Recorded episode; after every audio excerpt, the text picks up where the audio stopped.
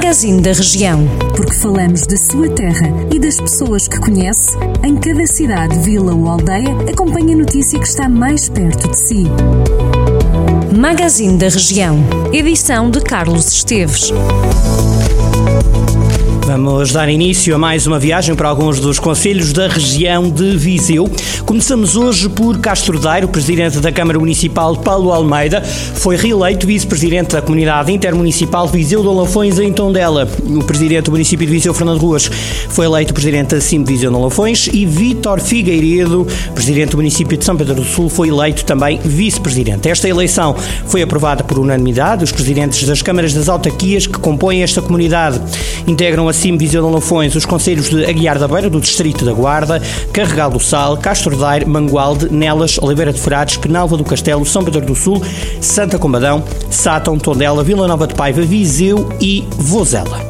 Vamos até Carregal do Sal, onde a Câmara desativou o plano de contingência da feira semanal que decorre todas as sextas-feiras de cada mês. A autarquia mantém, no entanto, a obrigatoriedade de desinfecção das mãos. Continua também obrigatório o uso de máscara. A feira tem de continuar a realizar-se no recinto da feira semanal e o horário deve ser mantido. Esta foi uma das medidas tomadas na primeira reunião da Câmara de Carregal do Sal. Em Penalva do Castelo voltou a assinalar-se o Dia Mundial para a Igualdade. A autarquia diz que reconhece a importância de uma prática efetiva de direitos entre mulheres e homens para o estabelecimento de relações humanas construtivas e para a evolução social e económica. A data foi celebrada em Penalva do Castelo pelo sétimo ano consecutivo.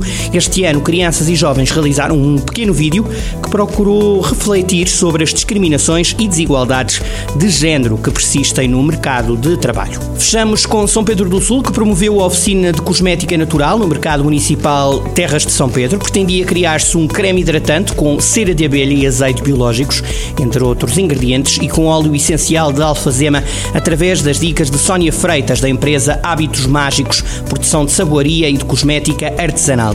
Numa nota, a autarquia adianta que a empreendedora veio viver para São Pedro do Sul há cerca de seis anos, região pela qual sempre teve uma enorme paixão e com grande gosto pelo artesanato, pela natureza e pela preservação das espécies autóctones. Iniciou-se há mais ou menos 20 anos na produção de velas e de sabonetes artesanais.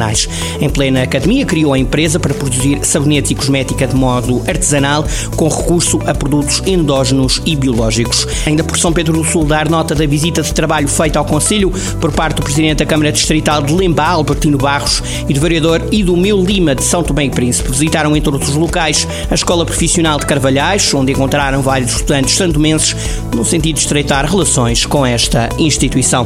Tenha uma ótima segunda-feira, bom arranque de semana e bom feriado.